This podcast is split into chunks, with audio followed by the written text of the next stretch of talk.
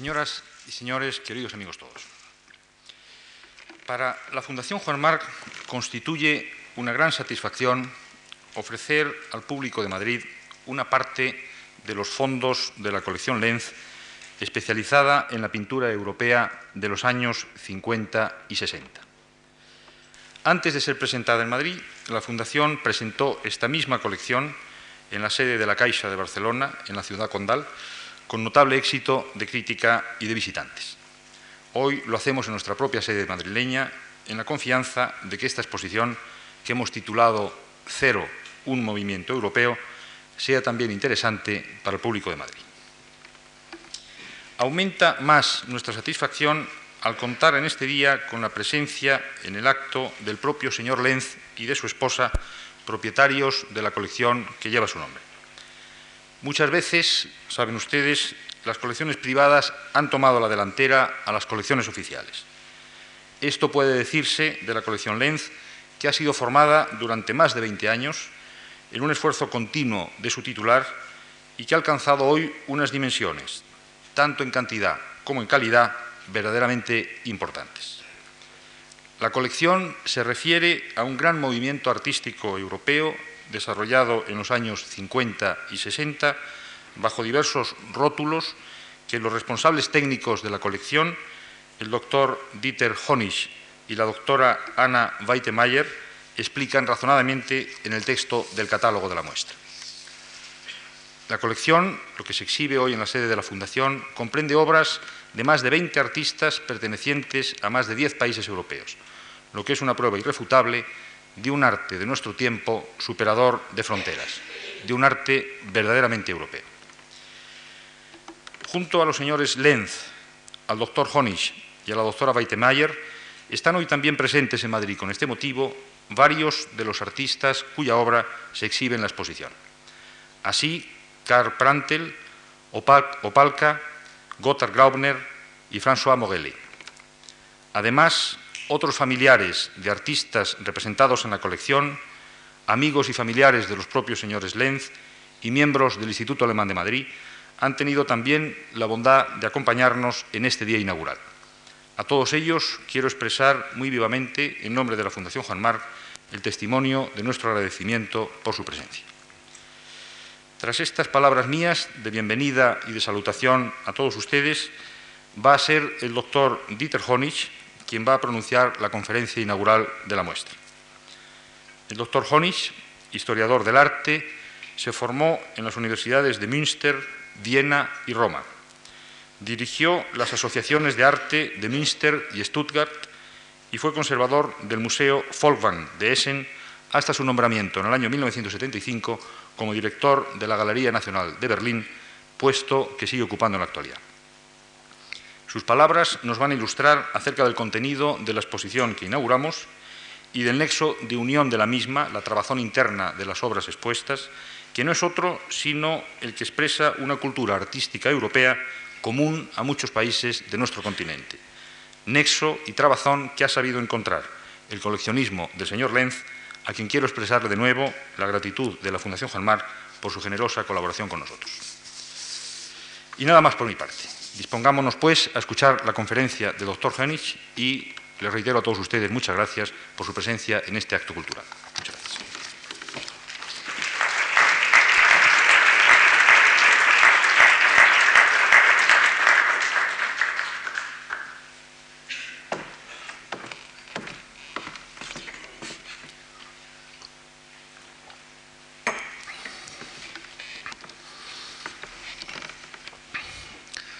Liebe Anna Lenz, lieber Gerhard, sehr verehrter Herr Juste, liebe Künstler, ich stehe hier vor einer etwas schweren Aufgabe. Äh, einmal, das hören Sie vielleicht meiner Stimme an, die entweder unter dem zu guten Rioja gestern gelitten hat oder unter dem zu schlechten Wetter, ich weiß es nicht. Zum anderen darin, dass ich Ihnen eine Kunst nahebringen soll in einer halben Stunde, von der Sie vielleicht wenig kennen, angesichts vieler Urheber dieser Werke, die sich hier versammelt haben. Also wird es für mich wahrscheinlich eine Art Seiltanz sein, in dem ich versuchen muss, möglichst klar und einfach zu bleiben. Andererseits aber doch die ganze Herausforderung und Kompliziertheit der Gebilde, die vor Ihnen stehen werden, zu erklären. Denn oft ist ja das Einfachste, das scheinbar jeder nachmachen kann, das Schwierigste. Und wo lernt man das deutlicher als in diesem Lande, in dem ja verschiedene Kulturen sich überlagert haben und gerade aus dieser Überlagerung eigentlich ein, eine nationale Identität gewonnen wird. Ich war gerade ein paar Tage in Granada und habe die Alhambra studiert und Sie werden, mir ist aufgefallen, dass allein in diesen andalusischen Strukturen, der dortigen Architekturen, aber auch in der Landschaft, ein Element steckt, das viele Künstler heute wieder aufgegriffen haben. Wenn man also auch weiß, dass Karl Martel die Mauren bei Tours und Poitiers geschlagen hat, so kann man trotzdem nicht erklären, warum es einen Morellet gibt, der sich auf einen Geist bezieht in Frankreich, den die christlichen Verteidiger erfolgreich glaubten abwenden zu können. Wir wissen, dass die Kulturen sich gegenseitig beeinflussen und beeinflusst haben und dass jede Generation aus der Humusschicht, die gewachsen ist, die Dinge heraushebt, ins Bewusstsein bringt, die einer besonderen Aktualität bedarf. Einige von Ihnen, die vielleicht schon durch die Ausstellung gegangen sind, werden vielleicht erschreckt festgestellt haben, dass auf den Bildern verdammt wenig drauf ist. Und so war auch natürlich die Reaktion, die erste Reaktion auf diese Bewegung. Es wurde etwas zu Kunst erklärt, worauf man nicht sah. Die alte Parabel des Kaisers mit den neuen Kleidern, die nur Eingeweihte an dem Kaiser wahrnehmen, obwohl er nackt dasteht, hat natürlich auch eine philosophischere Begründung. Denn wenn wir nach der Wahrheit suchen, sind wir alle nackt. Und die Kleider, die wir uns anlegen, oder die Bildungsschichten, die wir uns über, unsere, über unseren Körper ziehen, sind ja nicht das Wahre, das in uns steckt, sondern sie verbergen heute mehr, als dass sie offenbaren. In der Sauna erkennt man nicht, woher der Mensch kommt, beim Vortrag sofort an der Dichte des Nadelstreifens oder an der Erlesenheit des Schuhs oder an anderen Dingen. Und das zeigt schon, dass diese Gesellschaft, die ja eigentlich darauf angelegt ist, dass wir alle gleich sind, so ist unsere demokratische Auffassung und die christliche zudem auch gewesen, dass diese Gesellschaft sich immer wieder unterscheiden will und voneinander abheben will. Bei dieser Kunst oder diese Kunst ist deswegen so leer, so scheinbar leer, muss ich sagen, weil sie vorher so voll war. Diese Bilder haben uns, zeigen uns, die Bilder dieser Künstler, dass eigentlich die Bilder davor mit Rucksäcken, so sagt man in Deutschland, herumgelaufen sind. Mit einem Bildungsballast, der zwar die Betrachter erfreute, aber dem Bild wenig brachte. Sie sehen also schon aus diesen einleitenden Worten, wo ich versuchen will anzusetzen, nicht ohne die Leistung von Gerhard Lenz und seiner Frau zu würdigen, denn Sie dürfen nicht vergessen, dass dieses ja, künstlerische, kreative Ehepaar hier etwas gesammelt hat zu einer Zeit, Entschuldigen Sie,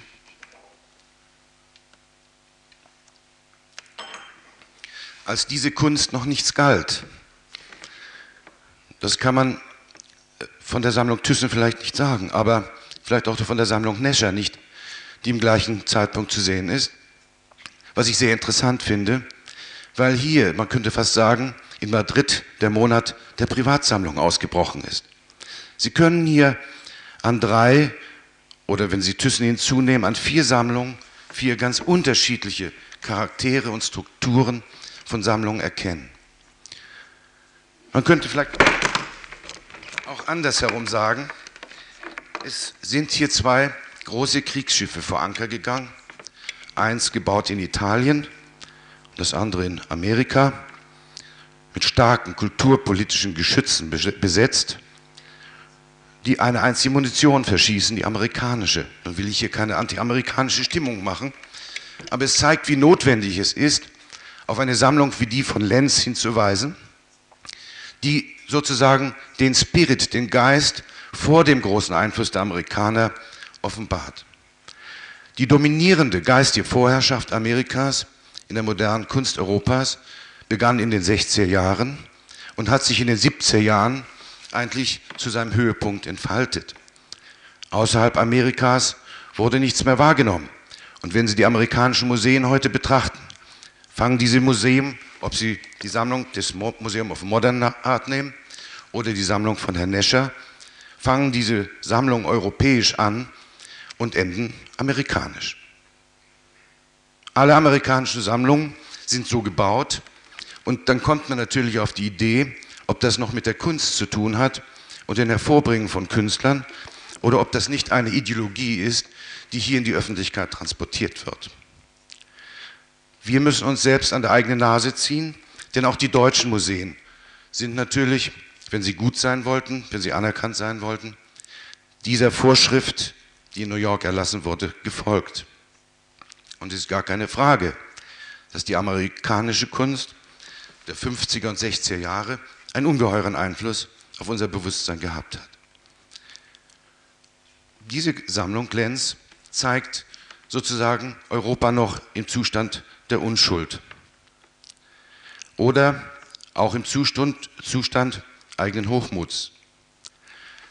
So könnte man vielleicht mit gleicher Berechtigung sagen.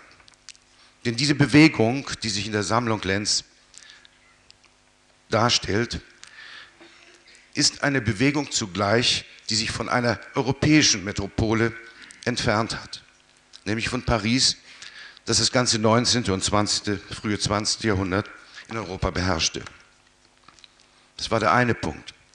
Der andere Punkt, und der war, glaube ich, für Gerhard Lenz und Anna Lenz ebenso wichtig, war zu zeigen, dass sich nach dem furchtbaren Krieg, der sich über Europa gezogen hat oder gerade durch uns Deutsche über Europa verbreitet worden ist, hier eine Bereitschaft zu einem Dialog entwickelte über die Grenzen hinweg, die eigentlich von den Künstlern noch vor den Politikern entwickelt worden ist.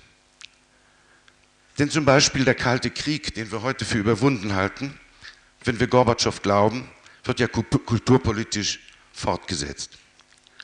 Sie werden kaum in Europa Ausstellungen osteuropäischer Künstler finden.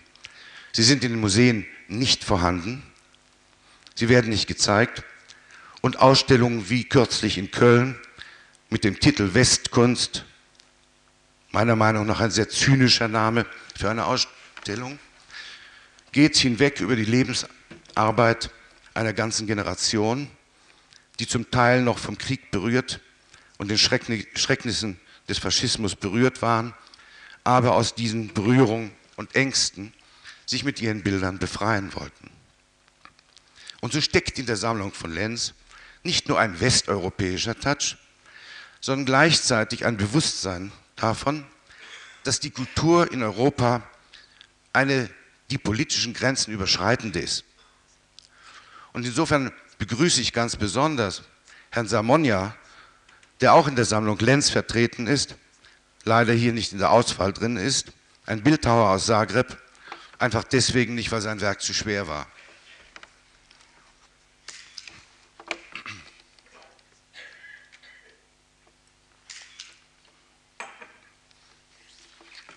Das Ehepaar Lenz begann die Sammlung eigentlich Mitte der 60er Jahre und hat die Sammlung in ihren wesentlichen Teilen in nicht mehr als fünf bis sechs Jahren zusammengetragen eine gewaltige Leistung. In meinem Text, der im Katalog veröffentlicht war, war noch die Zahl von 150 Werken notiert. Diese Zahl hat sich längst überholt und ich hoffe, äh, lieber Gerhard, äh, dass, dass, dass das nicht auf zu großen Widerstand deiner Familie stößt, wenn deine Leidenschaft plötzlich neu entflammt, sich derart ausweitet, dass die Sammlung noch schneller sammelt, als sie zuvor schon entstanden ist. Das Archiv der Lenzens umfasst etwa 300 Arbeiten. von denen natürlich hier nur die Spitzen bemerkbar werden, die Spitzen eines gewaltigen Eisberges, den auch die Lenzens nie zu Gesicht bekommen, weil die Werke in irgendwelchen Depots bei Spediteuren oder anderswo lagern. Nicht jedenfalls in Schweizer Banken, was das schlimmste Los von Kunstwerken sein kann. Gerd Lenz und Frau Lenz mit ihrer Sammlung sind eigentlich bis heute unter Wasser geschwommen, unbekannt geblieben. Nur Eingeweihte wussten um die Schätze dieses, dieser einzigartigen Sammlung. Und erst im letzten Jahr durch eine große Ausstellung, die Günter Uecker in einem alten, heruntergekommenen Kino in Salzburg während der Festspiele inszeniert hat, trat diese Sammlung zum ersten Mal in die Öffentlichkeit. Und Günter Uecker hat die Werke sehr eigenartig dort aufgebaut.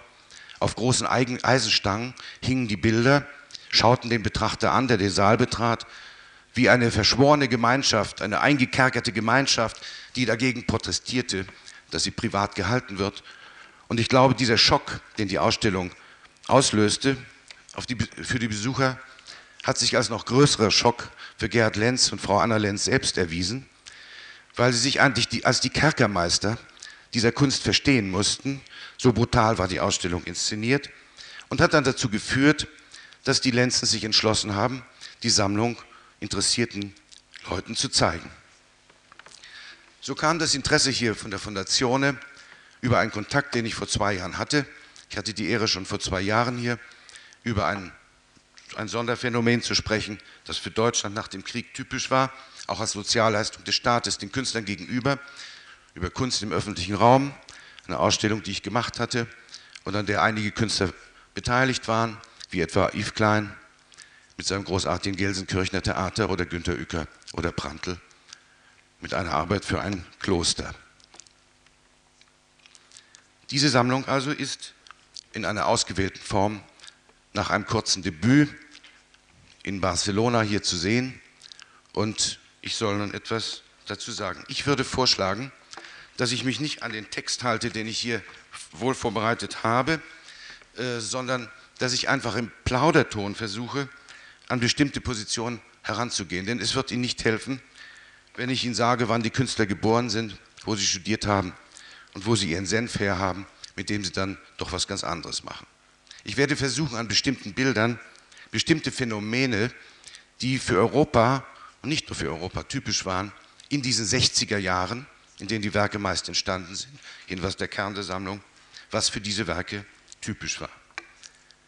Ich bitte im Übrigen, wenn ich zu frei äh, werde und zu spinnen anfange, den verehrten Übersetzer, dem ich jetzt schon danke, einfach alles wieder aufs rechte Maß zurückzuschneiden. So, beginnen wir bitte mit den Dias.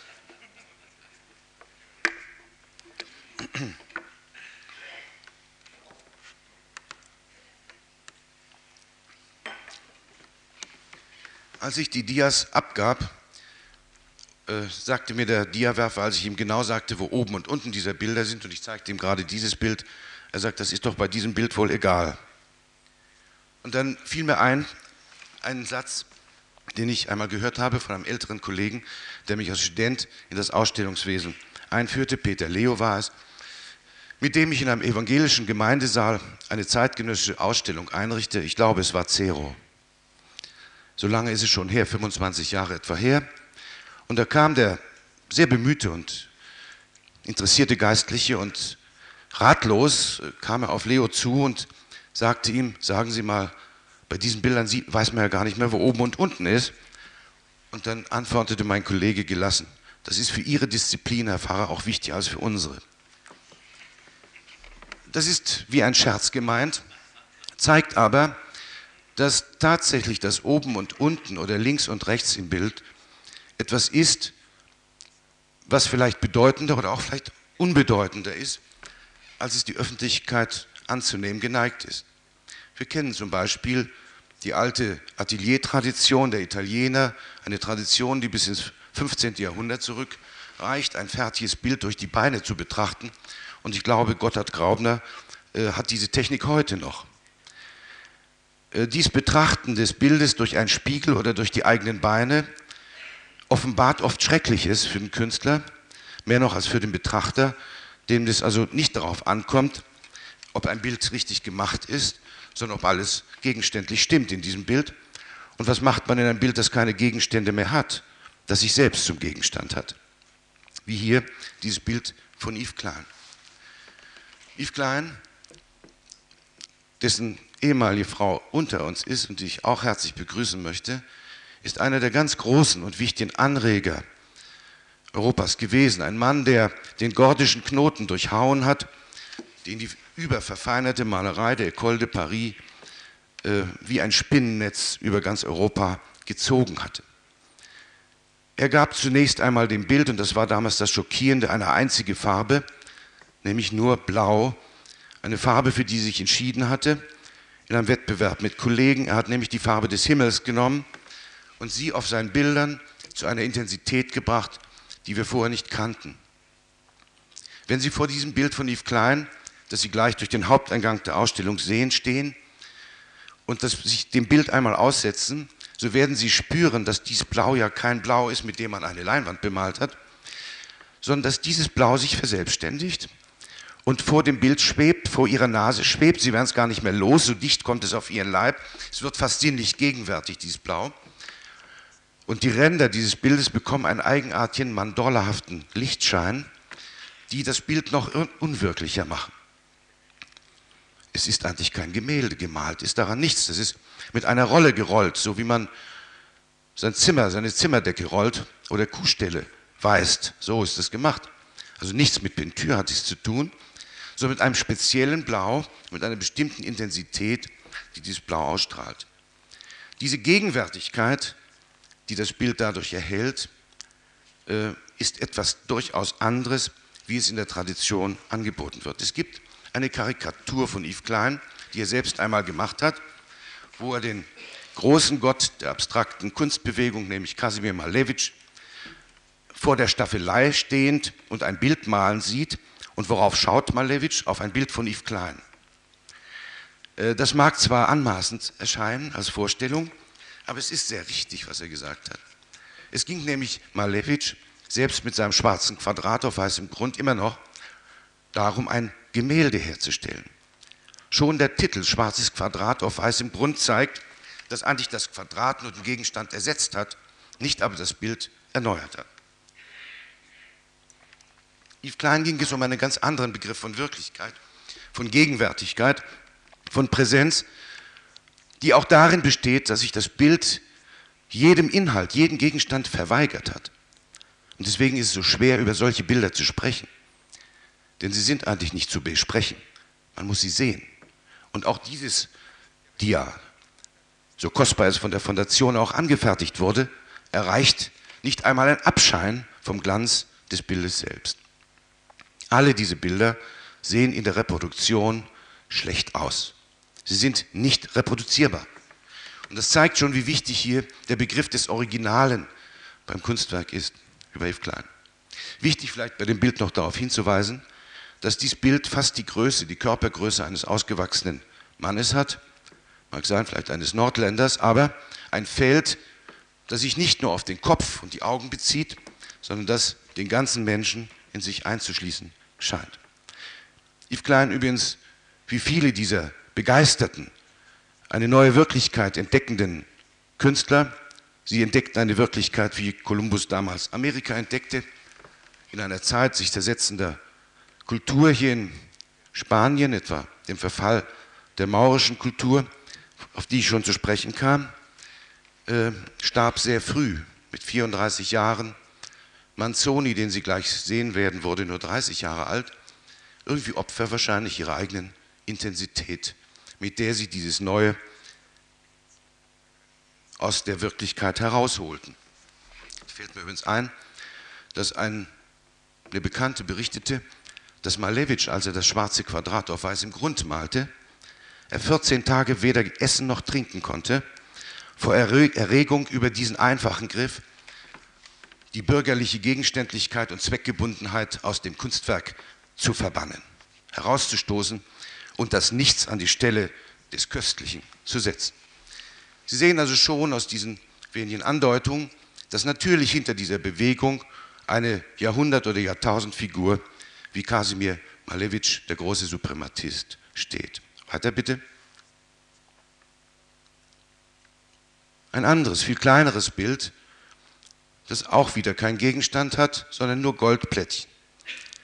Ich glaube, im Palace Hotel, wo wir wohnen, gibt es zwei Säle, die durch kostbare Türen verschlossen sind. Die haben den gleichen Belag. Kleine quadratische Täfelchen, die der Vergolder über das Material, das er veredeln will, damit zu legen, pflegt. Genauso einfach und trivial entstand dieses Bild von Yves Klein. Er hat das Bild vergoldet. Aber durch diese Isolation des Goldes selbst, auf dem ja, auf dem Hintergrund des Tafelbildes, das ja in Europa besonders eine unerhörte geistige Tradition hat, die in Amerika zum Beispiel fehlte, deswegen vielleicht auch der große Respekt der europäischen Künstler vor dem Bild und die Respektlosigkeit, die hier bei Künstlern wie Yves Klein oder später Fontana gar nicht hoch genug eingeschätzt werden kann, als sie sich derart trivial und penetrant dem Bild zu nähern begannen.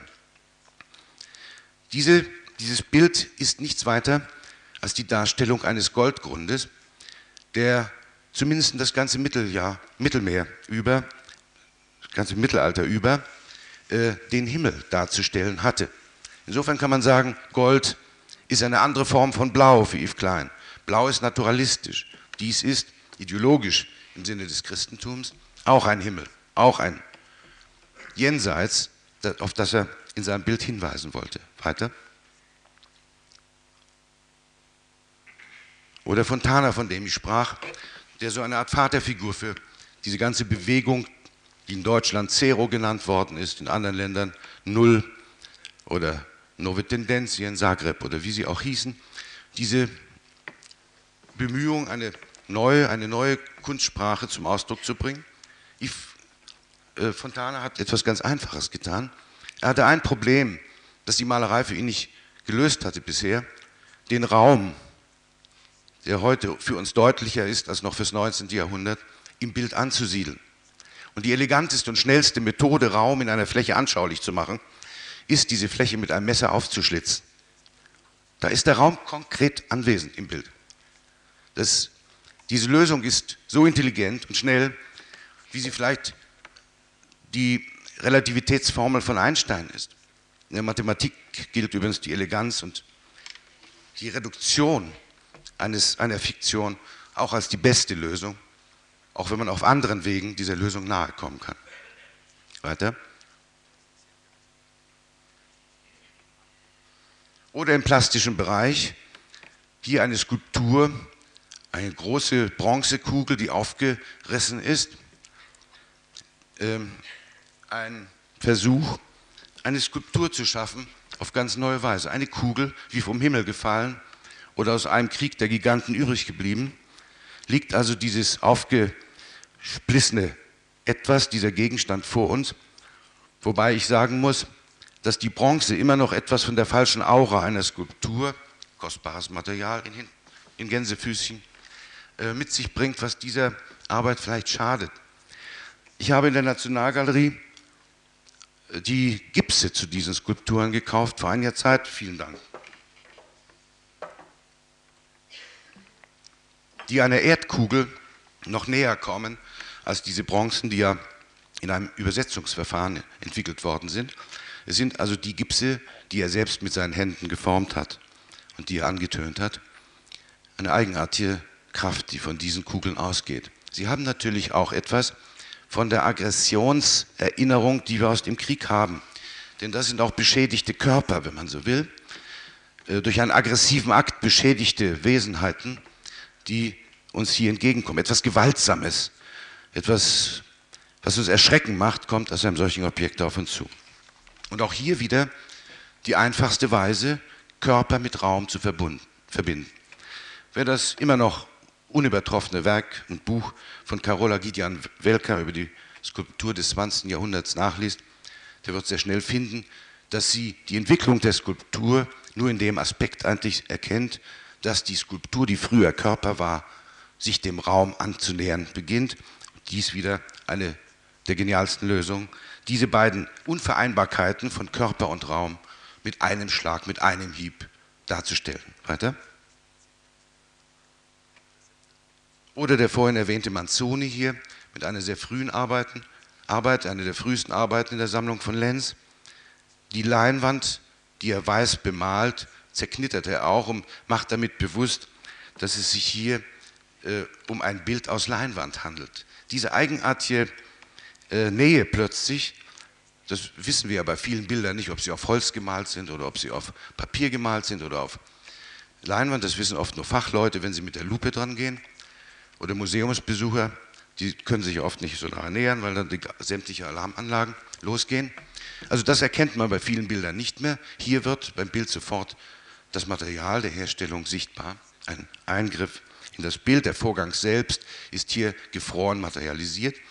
Sehr interessant, dass unter diesen Künstlern, die ich bisher nannte, Manzoni jemand war, der eine Bewegung, die wir konzeptuelle Art nannten, später sehr stark und sehr früh erkannt hat. Dass ein Bild zu tun hat, nicht nur mit Malerei, sondern auch mit Denkvorgängen, mit Empfindungsvorgängen, die der Künstler und der Betrachter vor diesen Bildern, die in dem Künstler und Betrachter vor diesen Bildern oder bei der Entstehung dieser Bilder ablaufen. Weiter. Und jetzt Günter Uecker, einer der Deutschen, nur kurz der Titel zum Titel dieser Ausstellung, den unsere Freunde hier aus Madrid äh, Zero eine europäische Bewegung nannten, was mich persönlich nicht so ganz glücklich machte, aber was vielleicht für die Übersetzung der Ausstellung wichtig ist. Wir hatten nämlich was ganz anderes eigentlich vor, äh, was vielleicht unsere Madrider Freunde nicht glücklich machte, weil es vielleicht einen großen Geist dieses Landes zu eng mit einer künstlerischen Bewegung verbunden hatte. Wir wollten eigentlich rückgreifend auf einen Satz des großen spanischen Denkers Ortega y Gasset, dem hier in der Nähe eine Straße gewidmet ist, dem wollten wir dieses Wort, das er einem sehr wichtigen Artikel einmal vorangeschrieben hat, der die ganze deutsche Germanistik nach dem Krieg revolutionierte, um einen Goethe von innen bittend, nannte er diesen Text, der sich gegen diese Denkmalbesteigung der Althistoriker und Germanisten wandte, indem er einfach zeigte, dass Goethe bei aller genialen Begabung ein einfacher, schwächlicher und durch die Umstände in Watte gepackter Mensch gewesen ist, der sich von diesen Annehmlichkeiten nur schwer in seiner Kunst befreien konnte. Ein sehr ernüchterndes Wort zu einem der größten Geistesheroen unseres Landes, für das ich ihm persönlich, Ottger Gasset, sehr dankbar war und mit mir meine ganze Generation, weil wir diese Lobhudelei der Tradition nicht mehr ertragen konnten. Wir wollten die Ausstellung eigentlich nennen, um eine Kunst von innen bittend, auf dieses Wort zurückgreifend, das vielleicht besser gepasst hat. Denn im eigentlichen Sinn, das werden Sie gleich sehen, in der weiteren Folge, die jetzt schneller wird, der Bilder, handelt es sich nicht um das, was wir Zero nennen, sondern es handelt sich eigentlich mehr um eine andere Haltung, die über das, was wir im engeren Sinne mit dem Begriff kunsthistorisch heute bezeichnen, hinausgehen. Hier zum Beispiel ein Bild, ein zweites Bild von Günter Uecker, ein Bild, das Sie draußen natürlich besser erkennen als hier, weil es nämlich kein Bild, sondern ein Objekt ist, das benagelt ist mit Nägeln und er setzt diese Nagelstruktur gegen eine malerische Struktur so, dass beide sich aufheben. Die Malerei wird Objektkraft und das Objekt selbst wird wieder zu einem Stück vergegenständlichter Malerei. Diese eigenartige Weise, ein Bild aus Nägeln zu machen, wird vielleicht manche verwundern. Es wurde einmal geschrieben, dass Günter Uecker den Nagel bildfähig gemacht hat. Man muss noch weitergehen. Er hat das Nageln selbst bildfähig gemacht. Und man muss wissen, dass Günter Uecker aus einem Staat kommen, gekommen ist und auch dort geboren wurde, der sich Arbeiter- und Bauernstaat nennt, aus der DDR nämlich. Und ich meine, dass bis heute eigentlich Uecker der realistischste Maler ist, den ich kenne. Einen sozialistischeren Realismus habe ich nicht kennengelernt. Zwar insofern nicht, als das Bild, das Uecker entwirft, mit alten Majoritäten und Hierarchien nichts zu tun hat. Alle Elemente des Bildes sind von gleicher Bedeutung. Das geht wiederum zurück auf Bestrebungen, die sich in Polen vollzogen haben, im Umkreis von Streminski, einem Schüler von Malevich, der eine Theorie formuliert hat, die er Unismus nannte, mit der er sich gegen seinen Lehrer zur Wehr setzte, gegen Malevich selbst. Der Kern dieser Lehre von Streminski, dessen Werke übrigens alle im Museum von Lodz zu betrachten sind. Es sind nur wenige Bilder in Westen gelangt, meist in den späten 20er, frühen 30er Jahren entstanden, hat das Bild so verfassen wollen, wie die Gesellschaft verfasst sein sollte. Und zwar nicht mehr auf einem Subordinationsbetrieb aufbauend, wie es noch in der Theorie eines Kandinsky deutlich wurde, der aus großbürgerlichem Hause stammte und feudalistische Denkstrukturen überlieferte, sondern hier hat ein Arbeitersohn eine andere These von Kunst gehabt, nämlich die, dass keiner in der Gesellschaft einen größeren Spielraum beanspruchen kann, als jeder Mensch beanspruchen muss. Und das müsse sich auch im Bild ausdrücken, das zu einer Einheit werden müsse, in dem kein Teil auf Kosten eines anderen lebe. Es hat also sehr tiefe Wurzeln, dieses, was Sie hier vielleicht als Uniformität oder Einöde äh, bezeichnen können oder was Ihnen vielleicht so erscheint, als mangelnder Reichtum, als mangelnde Differenzierung. Es kommt aus anderen Vorstellungen. Weiter.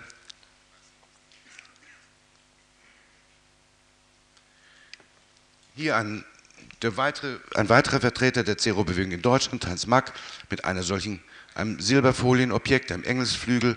Er arbeitet hier mit hochwertigen Materialien, die man auch in der Weltraumfahrt verwendet, zeigt eine neue Affinität der Künstler zur Technik, äh, zu neuen technischen Erfahrungen, die er durch einen ganz kleinen Eingriff in einen Engelsflügel verwandelt.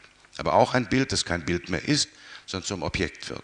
Fast alle Bilder sozusagen arbeiten an dem, an der Trennungslinie zwischen zweidimensionaler Fläche, die ein Bild ja ist, und dreidimensionaler Wirklichkeit, in der sich die Realitäten und wir selbst uns gegenseitig dauernd stoßen. Bitte weiter.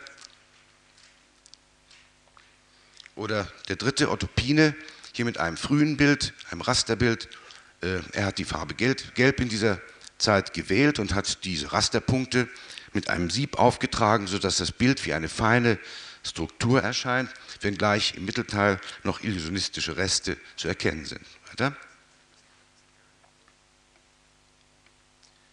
Hier aber noch andere äh, Künstler, die sozusagen zusammen mit Yves Klein und äh, Fontana und auch mit Manzoni gearbeitet haben.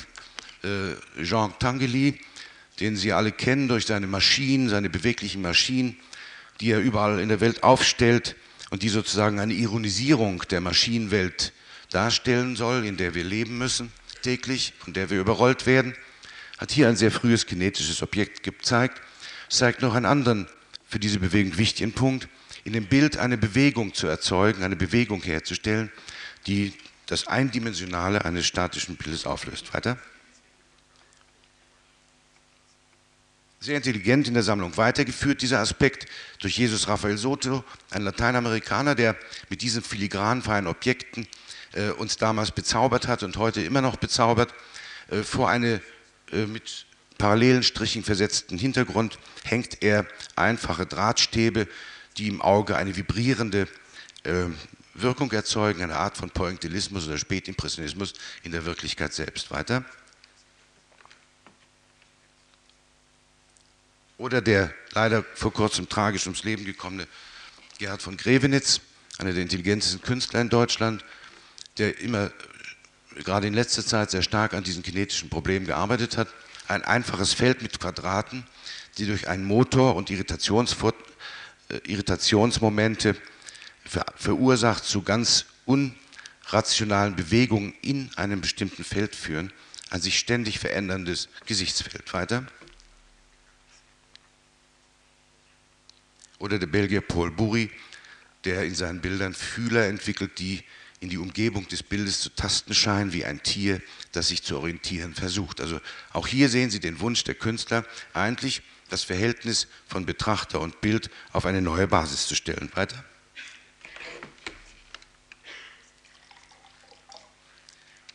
Ja, dieses äh, Spiel kann man weiter fortführen. Äh, Dorazio, der Italiener, der natürlich sehr stark noch an illusionistischen Tradition klebt, der hier verschiedene Raster übereinander legt und somit eine immaterielle Fläche erzeugt, eine Unendlichkeit im Bildraum, die äh, unendlich tief zu sein scheint. Bitte weiter. Vasarely, der Ungar, der ja allen bekannt ist, der ja die 60er Jahre sehr stark bestimmte durch sein Op-Art-Konzept, das er entwickelt hat, ist auch sehr interessant, dass dieser Ungarn nicht irgendwo herkommt, sondern geboren ist in Petsch. Das heißt, früher, früher hieß diese Stadt Fünfkirchen. Und in dieser Stadt steht die größte Moschee, die nördlichste Moschee, die es überhaupt gibt. Ein, ein Strich Ungarns, der sehr stark muslimisch und islamisch war. Also auch dieser Künstler kommt, wie ich vorhin schon vermutete, auch Morley, aus einer geistigen Kultur und Tradition, die in Europa sehr stark verdrängt oder an den Rand gedrängt worden ist. Weiter. Hier wird die Bewegung im Bild optisch erzeugt oder bei Morellet auf eine sehr feine, vielschichtige und sehr intelligente Weise. Ich bin kein Islamist, aber ich weiß so viel als Kunsthistoriker von islamischer Dekoration, dass man eigentlich den Rang von Räumen nicht nur aus den Achsen der Architektur abzulesen habe, sondern aus der Kompliziertheit des Dekors. Das heißt, je unbedeutender die Räume sind, umso einfacher und trivialer ist dieses Muster. Und je höher anzusiedeln diese Räume sind, die Funktionsräume, umso komplizierter wird das optische Gebilde, das über die Wände gelegt wird. Und man muss sagen, ein solches Bild von Morellet gehörte wahrscheinlich in das Zentrum eines großen Gebäudekomplexes, sagen wir in einen Raum für Staatsgeschäfte oder solche Dinge, weil nämlich seine Muster ein Höchstmaß an solcher Kompliziertheit aufweisen. Das Auge bricht dauernd ein, muss sich neu fangen, neu orientieren, neu festlegen. Und so ist man dauernd beschäftigt, dieses Muster zu lesen. Weiter. Oder hier der Holländer Jan Schonhofen, längst nicht so raffiniert, längst nicht so intelligent angelegt wie bei Morellet, zeigt ganz roh eine Struktur, die man vielleicht in entfernte Vorstellung mit der Stylebewegung verbinden würde oder der Einfachheit der Architekturen in Holland. Er hat diese reliefartigen Gebilde gemacht, um eben auch dem Bild selbst zu entgehen und hat dieses Bild artikuliert mit den Schattenzonen, die dieses Relief im Vordergrund erzeugt. Äh, eine Frage, die ja hier wichtig ist, wie weit sind wir überhaupt noch im Bild? Wie weit sind das noch Bilder? Ich weiß nicht, ob wir in der Lage sein werden, einer solchen Frage näher zu kommen. Vielleicht nur ein Hinweis, ein skizzenhafter Hinweis der vielleicht ihre eigenen Gedanken auch weiterführen kann. Wir sprechen immer von Bildern als von etwas Selbstverständlichem. Wenn wir aber die Bilder näher ansehen und uns mit ihnen beschäftigen, werden wir bald merken, dass es sich um sehr unterschiedliche Phänomene handelt. Wenn zum Beispiel ein Schüler in der Schule schreiben würde, ich male Malerei, würde der Lehrer sofort mit dem Rutschstift darunter durchstreichen und sagen, nein, du malst nicht Malerei, sondern du malst Bild. Wenn man aber modernere Maler ansieht, ich nenne hier nur de Koning oder vielleicht auch Gotthard Graubner bei uns oder andere. Ich weiß nicht, ob das Ziel letztlich ein Bild ist. Ob das sozusagen, ob das Bild nicht eher zu deuten ist, nicht wie der Punkt, auf den sich alle Intensität des Künstlers konzentriert, sondern ob man das Bild nicht definieren könne als einen Erschöpfungszustand in der dauernden Intensität des Malens selbst. Wenn Sie zum Beispiel ein Bild von Malevich nehmen, so werden Sie das kaum als Malerei bezeichnen können. Wenn Sie ein Bild von de Koning sehen, werden Sie das sehr schwer als Bild beschreiben können, was da vorgeht. Also es gibt Bewusstseinsebenen innerhalb des Phänomens des Bildes, die abhebbar bleiben. Und hier bei diesem Schonhofen, diesem sehr rohen, ruppigen Bild, fällt doch die, die Ängstlichkeit am Rande auf. Das heißt, damit man das Rohe und Einfache, das ja wie ein Schuhabtreter wirkt, nicht etwa als eine Trivialität deuten kann, hat er am Außenrand zwei Ränder drum gelegt, um es ja von der Umgebung abzusondieren, zu trennen und als Bild kenntlich zu machen. Diese Randängstlichkeit ist äh, in, den, in der amerikanischen Kunst kaum zu erkennen, in der europäischen immer noch da. Eigentlich erst nach Yves Klein begannen sich die Künstler selbstbewusster mit dem Rand äh, der Felder, in denen sie arbeiteten, zu identifizieren. Weiter. Hier sehen Sie den leider auch schon verstorbenen Jeff Verheyen, auch ein Belgier wie Paul Bury, der vielleicht deswegen hier besonders hervorzuheben ist, weil die Farbabstufung, in denen er zu malen pflegte, von einer so unglaublichen Feinheit ähm, von einer so unglaublichen Feinheit waren, der seine manchmal auf derbe persönliche Art geradezu radikal entgegenstand. Er versuchte das Bild eben in diesen leichten Übergängen immer noch als tiefen Raum zu deuten oder auch als einen Empfindungsraum, in den sich der Betrachter mit seiner Empfindung einschwingen konnte. Weiter. Oder der schon erwähnte Gotthard Graubner, der mit seinem Diptychon gleich im Eingang hängt, wenn Sie hier das Haus betreten. Große Kissenbilder. Dieses Bild hat den Titel Hommage an Monet, aber es ist ein Titel, der natürlich mit der Malerei von Graubner wenig zu tun hat.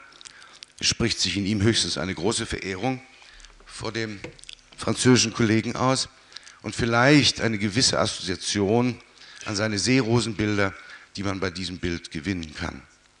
Das Besondere dieser Bilder besteht, dass Graubner bei einer sehr fragilen Farbigkeit den Bildträgern selbst einen geradezu körperhaften, eine körperhafte Funktion gibt.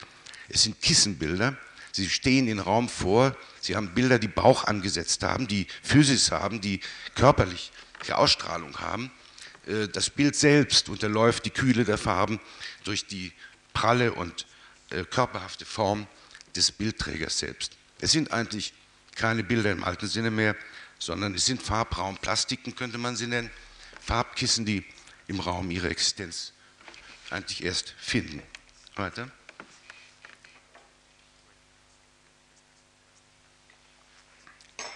Ja, das ist kaum lesbar. Das ist ein Bild unseres Freundes Roman Opalka, der auch hier ist. Äh, ich selbst habe das erste Bild von ihm 1970 gesehen, mit mir Günter Uecker und Heinz Mack. Wir haben ihn besucht in seinem Atelier in Warschau. Die Bilder hatten ein Format, die gerade durch seine Wohnungstür ging. Sehr kleines Zimmer. Ich erinnere mich, Roman, wie heute, wie wir vor dir standen oder im Atelier standen. Und da waren Bilder, die waren von Zahlenketten übersät. Da hat sich also ein erwachsener Mann vor ein Tafelbild gestellt und hat die Zeit notiert, die verrann, während er das Bild beschrieb. Er hatte ein Konzept gefunden von nun mehr fast 20 Jahren, das, an dem er heute immer noch arbeitete, ein Lebenswerk. Ich glaube, Roman ist jetzt bei der Zahl 4 Millionen und noch etwas, er zählt also immer fort, hat vielleicht 50 Bilder gemalt bisher. Ein Konzept, das einen erschrecken lässt, wenn man die Konsequenz und die Stetigkeit sieht, mit der er dieses Geschäft ausführt. Ein ähnlicher Arbeiter wie Günter Uecke, auch er geht ja nicht zu Lust und Freude ans Bild, sondern er geht an das Bild wie ein Arbeiter in die Werkstatt geht wie an, an ein Fließband, wo er das Tagewerk, das er am Tag zuvor verlassen hat, fortzusetzen hat, bis an sein Lebensende, solange sein Augenlicht reicht. Und die Erschwernis ist noch, dass jedes Bild, dass in jedem Bild der graue Fond ein Grad heller wird, bis eines Tages die Zahlen weiß in weiß stehen werden. Äh, ich hoffe, Roman, dass dein Augenlicht noch lange anhält, damit du diese kleinen Unterschiede wahrnehmen kannst ein Künstler, der sich die Latte immer höher legt durch dieses, diese Erschwernis, die er seiner Arbeit gibt. Eine Arbeit, die eben nicht erklärbar wäre, wenn man nicht wüsste, dass gerade in Polen diese Bewegung von Strominski, von der ich sprach, zu Hause gewesen ist. Er ist ein wahrer Schüler eigentlich, diese Strominski, und hat wie kein anderer Pole das Konzept oder, äh, in die Realität umgesetzt. Ein Marathonläufer, der ein Lebenswerk ausführt für das die Werke nur Details, Ausschnitte sind, in denen sie sich beruhigen. Weiter. Oder auch ein Künstler wie Michel Tapies, der lange Zeit äh, eine weitere Vorbildfigur für viele künstlerische Bestrebungen in Europa war. Er ist später in die Sammlung von Lenz gekommen, ja auch nie eigentlich mit der Bewegung, die Lenz im eigentlich interessierte, zusammenhing. Äh, hier mit einem späteren Werk der 70er Jahre das aber ganz ähnliche Haltung zeigt wie die zuvor gezeigten. Äh, das Interessante an der Sammlung Lenz ist, dass hier nicht, wie meist bei Sammlungen, von einem Meisterwerk zum anderen geschritten wird, sondern dass die Sammler versucht haben zu begreifen, dass hier ein Pflänzchen, eine Pflanze entstanden ist, die es mit allen Verästelungen des Wurzelwerkes aus dem Erdreich zu lösen und in einer Sammlung zu stabilisieren galt.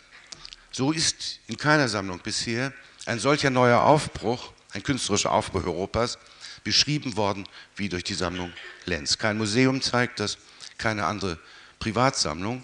Und diese Behutsamkeit, mit der die Pflanze aus dem Erdreich gehoben wird, erklärt auch unter Umständen die unterschiedliche Qualität der einzelnen Werke. Jedes Bild, so scheint es mir in dieser Sammlung, hat eine ganz bestimmte Funktion, eine bestimmte Bedeutung. Die Lenzen sind keine Highlight-Sammler, sondern sind eigentlich eher behutsame Gärtner, Gärtner, die mit einer kostbaren Pflanze so umgehen, wie es sich gehört, um sie zu überliefern für die Nachwelt. Weiter.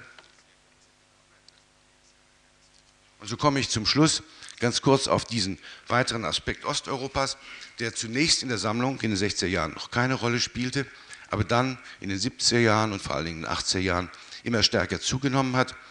Ähm, vorhin erwähnte ich Roman Opalka, dies ist Kolibal, ein Tscheche.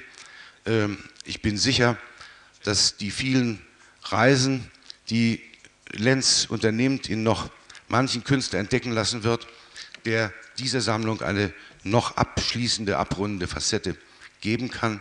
Und wir können ihm nur Mut machen, auf diesem Weg fortzuschreiten den er über Jahre mit seiner Frau schon so mutig gegangen ist. Und ich habe jetzt genug der Worte gemacht und würde sagen, sehen wir uns diese Werke einmal an, setzen wir uns ihnen aus und betrachten wir sie vielleicht etwas intensiver, als wir gewöhnlich Bilder betrachten, weil diese Bilder nämlich still sind. Deswegen noch einmal sei erinnert an den vorgestellten Titel. Es ist eine Kunst von innen, nicht von außen. Danke.